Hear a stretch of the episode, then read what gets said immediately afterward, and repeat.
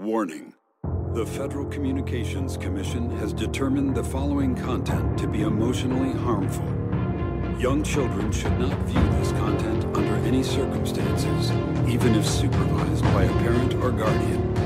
The views and opinions expressed, including the depictions of persons of color and members of the LGBTQA plus community, do not reflect any official policy or position of the U.S. government. This program contains graphic language, violence, nudity, misogyny, racism, anti-Semitism, hate crimes, and depictions of sexual assault. Be advised. Amis trashophiles, bienvenue dans Catégorie 3, le podcast cinéma interdit aux moins de 16 ans. Aujourd'hui, j'ai décidé de faire un tour chez le plus célèbre des fast-foods de SVOD, Netflix. Depuis son arrivée chez nous en 2014, le N rouge s'est bien installé dans nos foyers, devenant une habitude de consommation pour des millions d'utilisateurs. Assimilé pour ma part à la malbouffe du contenu audiovisuel, il est assez rare d'y trouver un produit digne d'intérêt qui sera bien digéré par mon organisme après avoir été consommé. Au mieux, il sera ingéré puis évacué lors d'une flatulence mémorielle, rejoignant ainsi les milliers d'autres produits Netflix Originals. C'est un fast-food qui fait le taf quant à une fin de divertissement décomplexée et puis c'est tout. Les menus proposés n'ont rien de novateur mais sont toujours efficaces pour remplir cette fonction. Cependant, il arrive que parfois des menus spéciaux soient proposés, et c'est la raison de mon déplacement aujourd'hui. Je suis venu tester le nouveau menu riche en calories que propose Netflix. Commande numéro 2 Tenez. Merci. Voyons voir ça de plus près. Le menu s'appelle Le cabinet de curiosité. C'est une série d'anthologies créée par Guillermo del Toro et sortie entre le 25 et le 28 octobre 2022 à l'occasion d'Halloween. C'est un menu garni composé de 8 épisodes. Chaque épisode dure en moyenne entre 40 minutes et 1 heure et raconte une histoire horrifique mise en scène par un ou une cinéaste différent à chaque fois. Comme nous sommes sur Netflix, il n'y a pas d'étiquette Nutri-Score nous permettant d'évaluer le volume d'hémoglobine auquel s'attendre. Mais un extrait de la bande-annonce vous permettra peut-être de vous en faire une petite idée.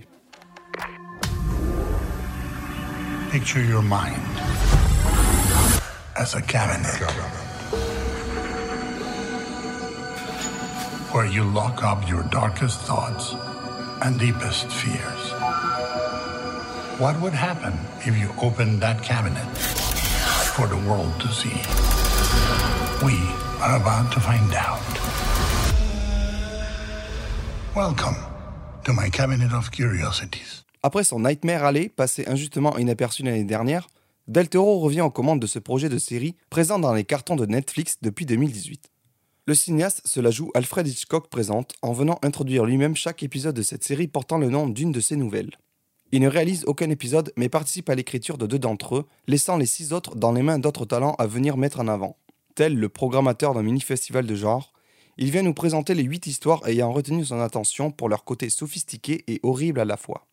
Cela me rappelle la démarche de film à sketch comme la série des ABCs of Death. Même si ici, le niveau de chaque épisode est généralement de bien meilleure qualité car Del Toro sait bien s'entourer. Une thématique commune et chère au cinéaste traverse ce corpus composé avec soin, celle de la monstruosité. Qu'elle prenne chair dans des tentacules Lovecraftiens, des parasites extraterrestres, des fantômes ou du body horror, il y en a pour tous les goûts. Voyons maintenant ce qui se cache derrière chaque épisode. Le premier épisode, intitulé L'O36, nous fait suivre l'histoire d'un vétéran assez raciste sur les bords et criblé de dettes. Pour régler ses problèmes d'argent, ce dernier fait l'acquisition d'un box de stockage afin d'en vendre le contenu de l'ancien propriétaire décédé. À la recherche d'un objet de valeur, il va tomber sur un objet mystérieux qui pourrait changer la donne. Le deuxième épisode s'appelle Rat le cimetière et nous montre encore une fois un homme endetté. Cette fois-ci, lui préfère piller des tombes afin de récupérer des bijoux ou des dents en or sur les défunts pour régler ses problèmes. Quand il apprend qu'un riche notable va être enterré, il saute sur l'occasion de récupérer un vrai trésor. Mais c'est sans compter sur les racorias du coin. Le troisième épisode, nommé l'autopsie, nous présente un événement étrange ayant fait 10 morts dans une mine. Le shérif local fait appel à un vieil ami médecin légiste afin de tirer cette affaire au clair. Le quatrième épisode s'intitule La prison des apparences ou The Outside dans sa version originale. On y suit l'histoire d'une femme au physique atypique et passionnée de taxidermie qui va tenter de devenir populaire auprès de ses collègues de travail après la découverte d'un produit cosmétique révolutionnaire. Le cinquième épisode est Le modèle de Pickman. On y suit l'histoire au début du XXe siècle d'un étudiant en art faisant la rencontre d'un artiste mystérieux. Ce dernier réalise des toiles cauchemardesques qui semblent affecter ceux qui les découvrent. Le sixième épisode s'appelle Cauchemar de passage ou Dreams in the Witch House en version originale. On y suit l'histoire d'un homme qui tente de faire revenir sa sœur jumelle décédée quand il était petit. Le septième épisode, nommé L'exposition, nous amène dans la demeure d'un riche homme mystérieux ayant convié quatre invités pour leur faire vivre une expérience hors du commun. Et enfin, le huitième et dernier épisode s'intitule La murmuration et nous plonge dans le quotidien d'un couple d'ornithologues. Récemment endeuillés, ils s'isolent dans une maison à la campagne pour étudier le comportement des passereaux. Bon, maintenant que j'ai décrit le synopsis de chaque épisode, je vais entrer plus dans les détails en te dévoilant mon classement personnel du pire au meilleur épisode. Tu entres à présent dans la zone des spoilers. Il est encore temps pour toi de faire marche arrière, d'aller regarder la série, puis de revenir écouter ce qui va suivre.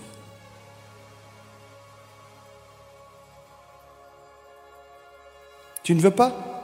Tant pis pour toi. Entre ici à tes risques et périls. En huitième et dernière position, l'épisode 6, Cauchemar de passage.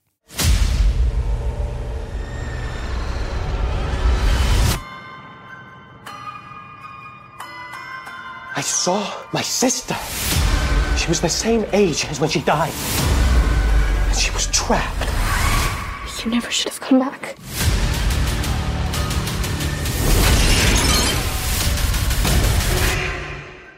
C'est qui derrière? Eh bien, il s'agit de la réalisatrice Catherine Hardwick. C'est à elle qu'on doit le premier Twilight ou Le Chaperon Rouge de 2011 avec Amanda Seyfried. Je comprends mieux pourquoi cet épisode finit au bas du classement. Elle a aussi réalisé 13 et Les Seigneurs de Dogtown, deux films que je n'ai pas vus mais que j'aimerais découvrir à l'occasion. Peut-être qu'elle remonterait dans mon estime après ça. Mais en tout cas, c'est mal parti avec sa participation en cabinet où elle adapte ici une nouvelle de Lovecraft, La Maison de la Sorcière. Pourquoi c'est nul de manière générale? Eh bien parce que c'est l'épisode le plus enfantin de la série. Tout juste bon à faire mouiller leur slip à des gamins prépubères. Très soft en termes de terreur ou de violence graphique. C'est à peine si on y voit une goutte de sang. L'histoire est assez naïve et prévisible avec ce mec qui n'arrive pas à faire le deuil de sa sœur et voudrait à tout prix la ressusciter du monde des fantômes. Rajoute à ça une sorcière bien dégueu et une sorte d'hôtel hanté chelou avec des murs qui suintent, et c'est bon, t'as ton film d'horreur pour teenage. Non mais sans déconner, on dirait presque une adaptation d'un roman Cher de poule qui me faisait faire des cauchemars quand j'avais 8 ans. Le niveau est clairement en dessous des autres épisodes et on se fait vite chier. La peur est surjouée et le héros a une relation chelou avec sa sœur à la limite de l'amour incestueux. Je veux dire, c'est bon mec, tourne la page. Pourquoi malgré tout il y a quelques bons trucs à retenir? Pas beaucoup mais quelques-uns. Allez ouais, on va être gentil. Oui, parce que même si je n'ai pas trop apprécié l'épisode et que je me suis ennuyé, il y a quelques trucs intéressants. Déjà, le héros est joué par Rupert Grint, alias Ron Weasley, mais avec des mèches blanches. Et ça fait du bien de revoir sa tranche de roue parce qu'on n'a pas trop l'occasion de le voir dans des projets. Que je me souvienne, la dernière fois que j'ai dû le voir, ça devait être dans la courte série Sick Note ou dans le film Moonwalkers. Dans l'épisode, il boit une sorte de potion pour voyager mentalement ou physiquement dans l'au-delà et pour retrouver sa sœur défunte. Il passe pour un camé qui fumerait de l'opium ou se prendrait des cuites à l'absinthe auprès de ses proches, et ça c'est marrant en vrai. Ensuite, il y a le design de la sorcière qui est plutôt stylé, mais surtout une mention spéciale à son acolyte, un espèce de rat à tête humaine qui parle. Il est vraiment dégueulasse lui, et c'est à la rigueur le seul élément que j'ai trouvé répugnant dans le bon sens du terme. Et enfin, la fin de l'épisode sauve un peu le reste. Tout ça grâce au rat humain dégueu, qui rentre dans le corps inanimé de Ron, puis en ressort en mode alien, avant d'y réentrer pour le contrôler en mode ratatouille dans tes tripes. C'était une scène assez inattendue pour le coup, et ça apportait la touche de gore et d'humour noir qui manquait à l'épisode. À la septième place, l'épisode 5, le modèle de Pikman.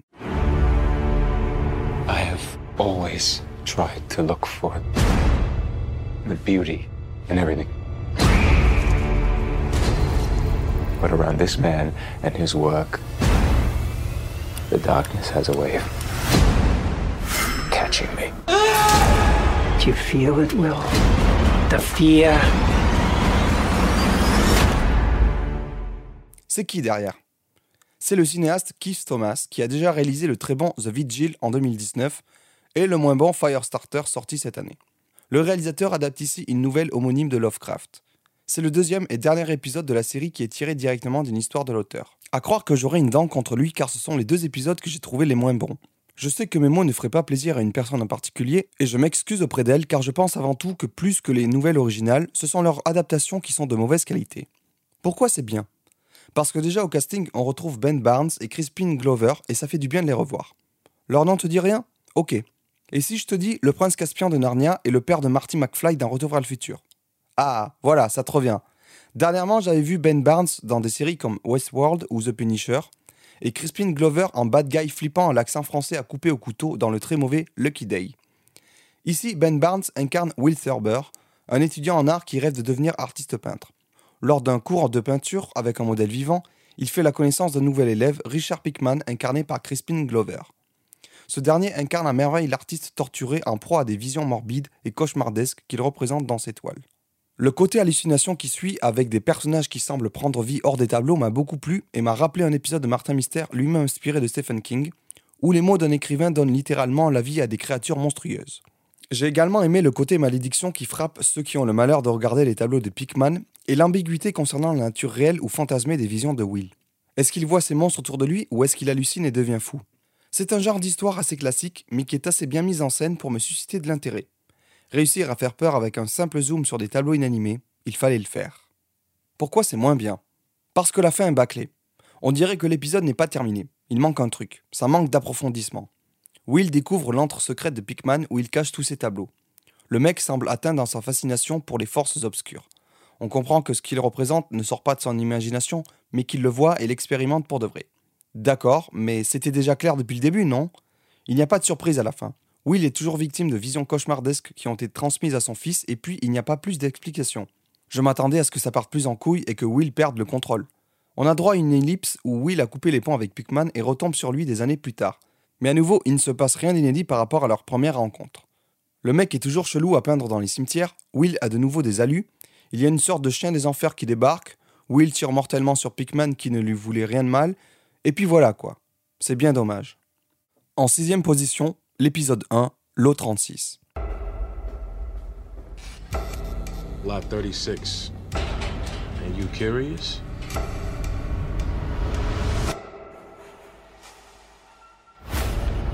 It's a seance table. Like Ouija board seance? A bit more serious than that.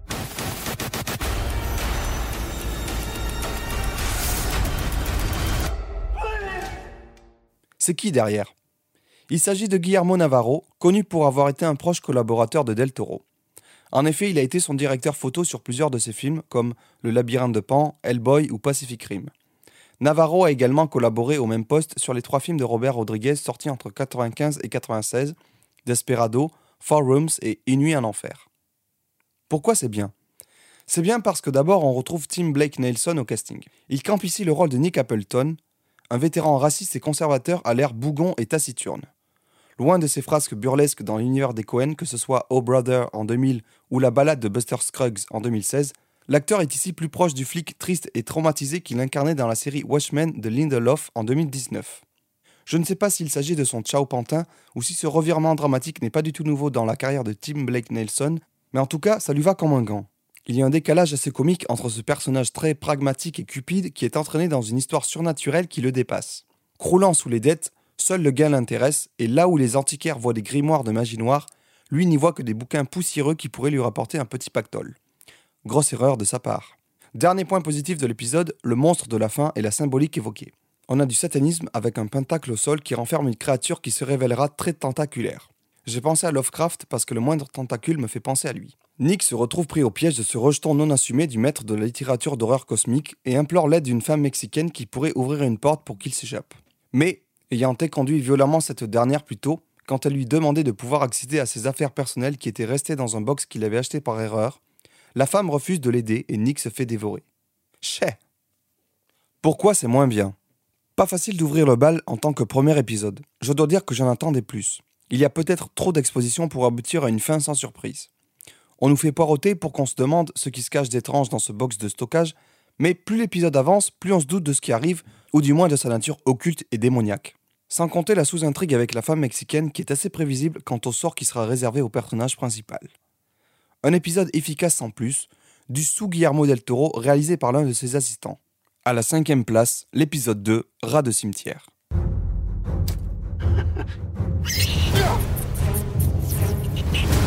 So you're telling me rats is stealing bodies out of coffins? Rats can't do that. Oh, my dear fellow, they most certainly can. Oh, God! Please. Show me mercy.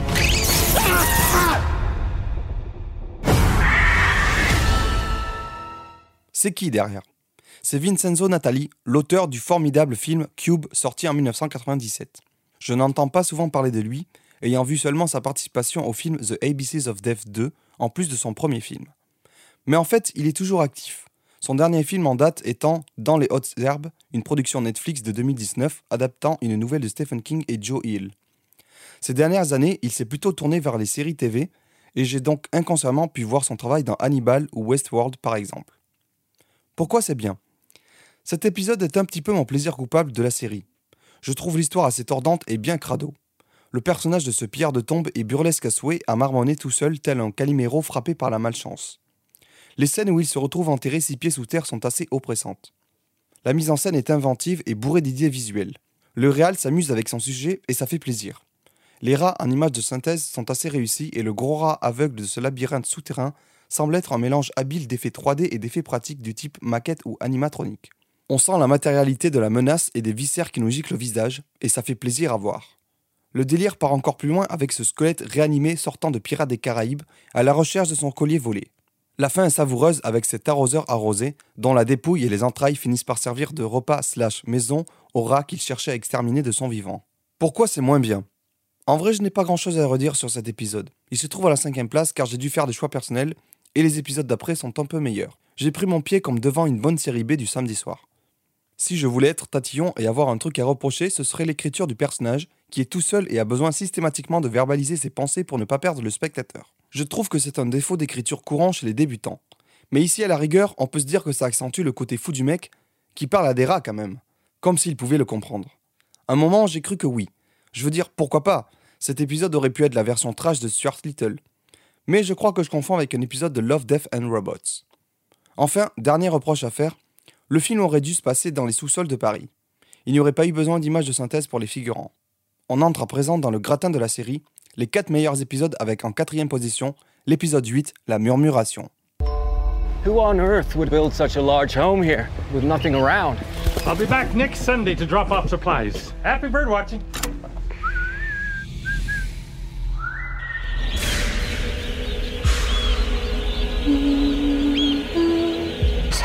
Gives me the creeps. I have seen some very odd things. I'm very worried about you.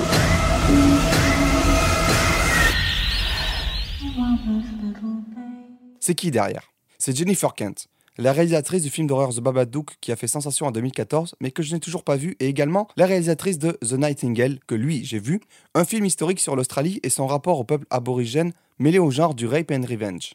Ce deuxième film a été un coup de poing pour moi lors de son visionnage. Il est passé assez inaperçu en France car il n'a malheureusement pas bénéficié d'une sortie salle mais est passé directement par la case VOD après un bref passage au festival Hallucination Collective de Lyon en 2020. Comme Keith Thomas, réalisateur de l'épisode 5 Le modèle de Pickman, Jennifer Kent fait partie pour moi d'une nouvelle génération d'auteurs de genre à suivre. Pourquoi c'est bien? D'abord au casting, on trouve Essie Davis, que je ne connaissais pas mais qui était déjà le premier rôle de The Babadook, le premier film de la réal, et c'est une bonne découverte. Et puis surtout, c'est le retour de Rick Grimes. Et oui, Andrew Lincoln, le vrai British fouricain qui aura passé 8 ans de sa vie dans le rôle de ce flic, ne sachant pas pointer son arme correctement sur ses adversaires, c'est vrai, il vise toujours le sol, ose enfin s'aventurer dans un nouveau rôle différent, et ça, ça fait plaisir à voir. Les deux interprètes incarnent ici Nancy et Edgar Badley, un couple d'ornithologues qui étudient les sternidés, une sous-famille de passereaux qui ont la particularité d'émettre des genres de murmures quand ils volent en groupe. Le couple part dans une maison à la campagne, dans une zone géographique où se trouvent beaucoup de ces oiseaux, pour pouvoir les étudier.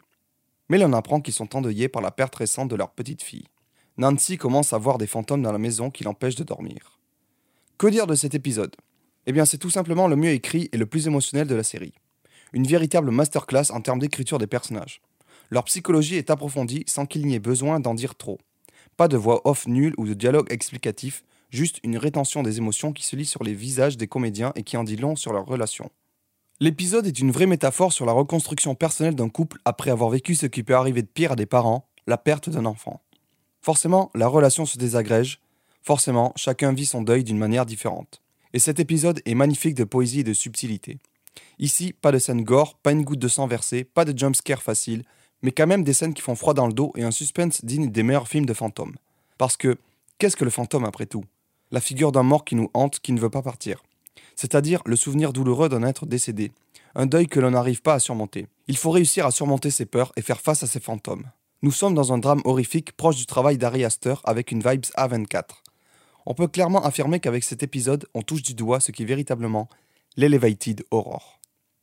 Pourquoi c'est moins bien?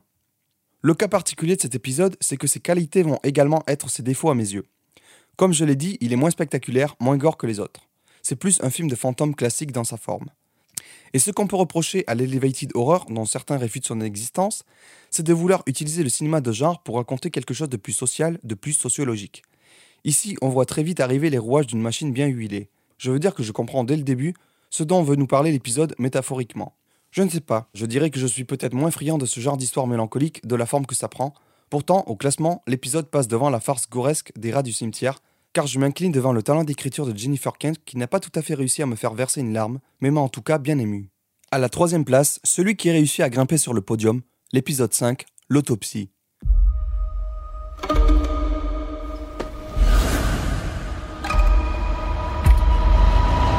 This is Dr. Carl, reporting pathologist. What am I going to find?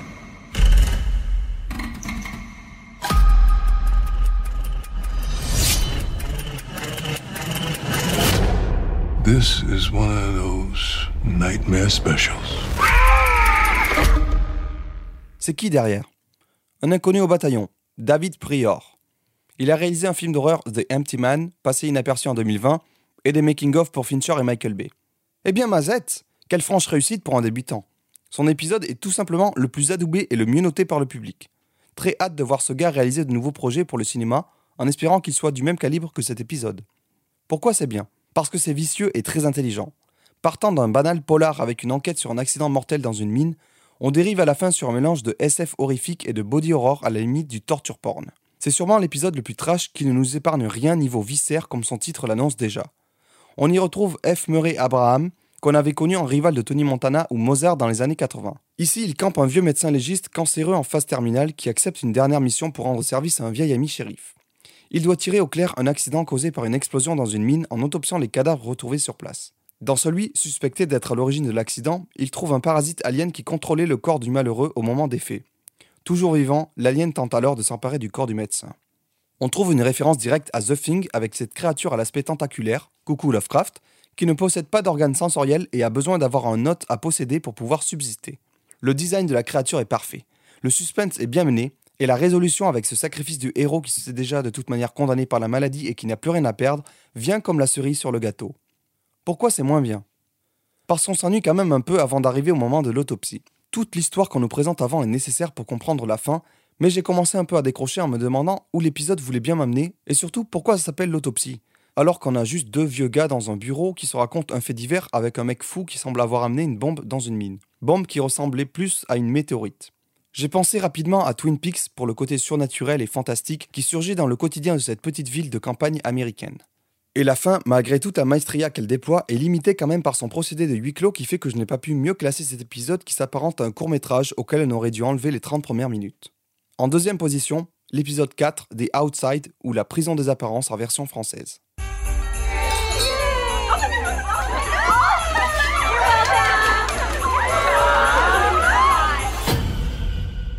You think you're allergic, hon? Stacy, true acceptance is a lie. We all just want to be good looking. You with me? I'm with you. Step out of your skin and into your hollow glow. C'est qui derrière?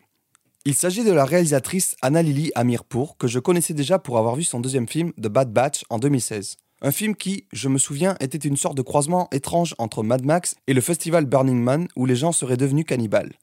On y retrouvait Suki Waterhouse dans le rôle principal, mais aussi Jim Carrey en Clodo pourries qui pousse un caddie, Jason Momoa en Jason Momoa et Kenny Reeves en gourou moustachu en surpoids. De ce que je me souviens, j'étais assez excité par le projet, mais j'avais été assez déçu du résultat.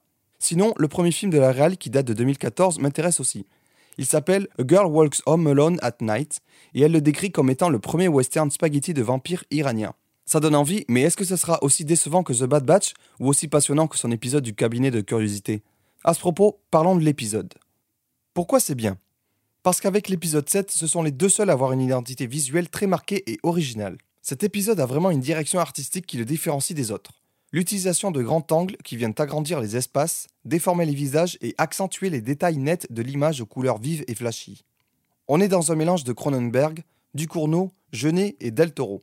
Ducournau étant déjà l'héritière de Cronenberg et Del Toro un subtil mélange entre ce dernier et Genet. En voyant cet épisode, beaucoup de références surgissent et se mélangent dans ma tête.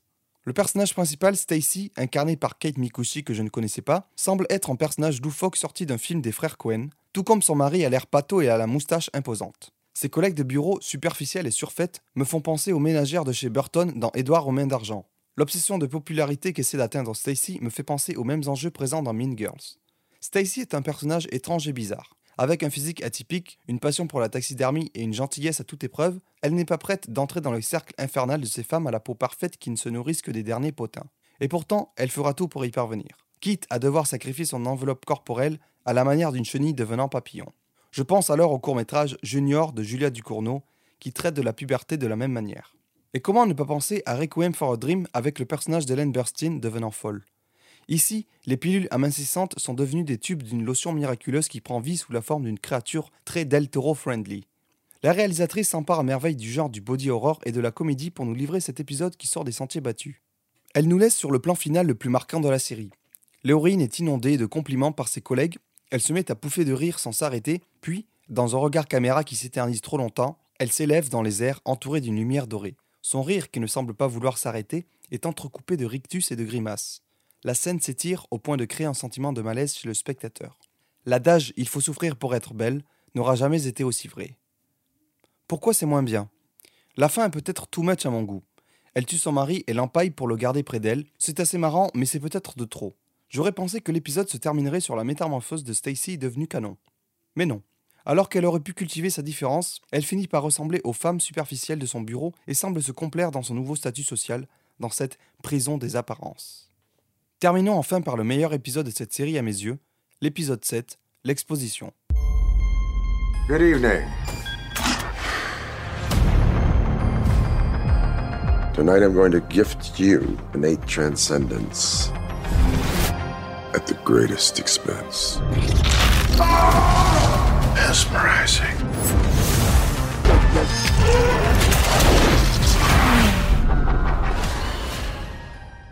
C'est qui derrière? C'est le génie incompris de Panos Cosmatos, un réalisateur canadien n'ayant que deux films à son actif, Beyond the Black Rainbow sorti en 2010 et le génial Mandy sorti en 2018. Quatre ans après ce chef-d'œuvre, il revient à la réalisation avec cet épisode et c'est déjà un bonheur en soi de pouvoir découvrir à nouveau une œuvre qu'il a créée. Pourquoi c'est bien? Panos Cosmatos, Panos Cosmatos, Panos Cosmatos. Le podcast devrait s'arrêter là. Mon taux d'objectivité est clairement descendu en dessous de zéro dès que j'ai vu son nom rattaché au projet. J'ai adoré son dernier film Mandy et j'espérais retrouver ici tout son style, toute sa patte artistique. On peut dire que j'ai été gâté. Que raconte l'histoire? Lionel Lassiter, un nabab vivant reclus, invite quatre personnes chez lui pour une exposition spéciale. Un musicien star, Randall Ross, une physicienne spécialisée dans l'étude de la vie extraterrestre, Charlotte Shee, un romancier célèbre, Guy Landon, et un supposé médium, Targ Reinhardt. Parmi les interprètes, j'en connais trois. Lot Rich est joué par Peter Weller, alias Robocop premier du nom, qui m'a aussi marqué dans le festin nu de Cronenberg. Il est assez vieux, 75 ans, et ne joue plus trop. Du coup, ça fait du bien de le revoir dans un film comme ça. Ensuite, il y a Eric André, que je connais peu mais qui m'étonne d'être présent car je ne pense pas que le film corresponde à ce registre habituel. Ce serait un peu comme si Tarek Boudali jouait dans un film de Bertrand Mandico. Mais ici, il est crédible et s'en sort très bien dans son rôle de producteur musical désabusé. Et enfin, l'assistante du Nabab, le docteur Zara, incarné par la superbe Sofia Boutella, que j'ai eu la joie de voir évoluer depuis Kingsman, La momie et Atomic Blonde, vers Climax de Gaspard Noé. Son talent n'est plus à prouver. Revenons à l'histoire. Le vieux riche a donc invité tout ce beau monde, mais on ne sait pas encore pourquoi et eux non plus. Ils sont installés dans une pièce circulaire ressemblant à un salon et de la musique est lancée. Ils sont conviés tous les quatre à s'asseoir autour d'une table ronde accompagnés d'une nabab et de son assistante. Là, ce dernier leur fait de longs monologues pour leur dire à demi-mot qu'ils souhaitent tous les aider à développer leur conscience. Aidé du docteur Zara, il les encourage à consommer plusieurs drogues, on passe ainsi d'un verre d'alcool à un joint puis ça finit sur des rails de coke, pour être tous ensemble dans le même état d'esprit. Puis les invités sont conduits dans une pièce secrète qui contient une météorite semblant venir d'un autre monde. Le caillou extraterrestre réagit à leur présence en vibrant et en émettant une lumière violacée, plongeant tout le monde dans une espèce de transe. La météorite se craquelle et une entité gluante et tentaculaire s'en extirpe. Décidément, la série devrait se renommer Le cabinet des tentacules.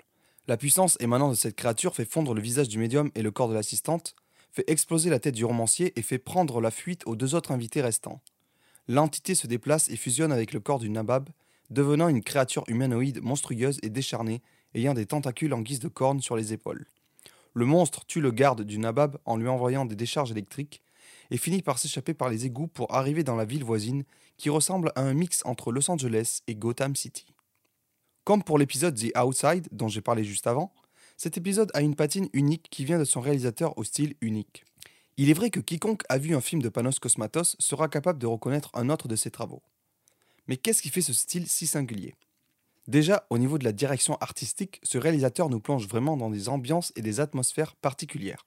Comme pour son premier film, on retrouve un style rétro-SF des années 70-80 dans les décors et lumières employés. L'image est imprimée sur une pellicule très granuleuse qui donne un côté vintage au visuel. Il y a beaucoup de néons, de lumière diffuse colorée, ici une dominante de orange, et de lens flare. On est dans une esthétique New Age qui se retrouve aussi dans la musique. Cette dernière est composée par le brillant Daniel Lopatine, connu aussi sous son nom de scène One Tricks Point Never. Ces deux collaborations avec les frères Safdie m'ont fait découvrir son travail que j'adore. Dans cet épisode, il pousse les potards de la Vaporwave à fond. C'est-à-dire que la musique est composée de nombreuses nappes sonores et de synthétiseurs, rappelant avec nostalgie l'image idéalisée des années 80 dépeinte dans les films ou séries. Le rythme est très lent et contemplatif. Le réalisateur nous invite à nous poser et à se laisser emporter par son trip, comme les personnages sont invités à se détendre en écoutant les cassettes de musique qui leur sont jouées. Voilà, en gros, un film de Panos Cosmatos porte cette signature si particulière au niveau de l'audio et du visuel qui en font des œuvres atmosphériques. Un peu comme Nicolas Winding Refn, qui est lui aussi un grand maniériste. Le design de la créature est très réussi et a été réalisé dans un subtil mélange d'effets pratiques et visuels. Il y a son côté de scène gore et dégueulasse à la fin, avec les têtes qui explosent ou qui fondent, qui m'ont fait penser évidemment à Scanners de Cronenberg, mais aussi au sort des nazis à la fin du premier Indiana Jones. Pourquoi c'est moins bien? Malgré tout, l'épisode n'est pas parfait avec quelques longueurs en première partie. On se demande ce qui va se passer au début, car même si j'aime le style du réalisateur, j'avoue que la première partie est un peu trop bavarde et futile, et je comprendrai qu'elle ennuie des non-initiés. Cependant, heureusement qu'après 45 minutes de prélit, viennent 15 minutes d'orgasme avec cette scène finale qui vient faire basculer l'épisode dans le registre de la SF horrifique. Enfin, dernier bémol, ce serait cette fin qui arrive un peu brusquement à mon goût et qui semble bâclée. On peut soit le vivre comme un cliffhanger frustrant, car on voudrait en voir plus, sachant pertinemment qu'il n'y aura rien de plus, soit y voir une facilité hollywoodienne avec ce plan final de la ville où le monstre arrive, laissant présager qu'il va bientôt tout saccager sur son passage. Voilà, je pense avoir fait le tour de cette série d'horreur.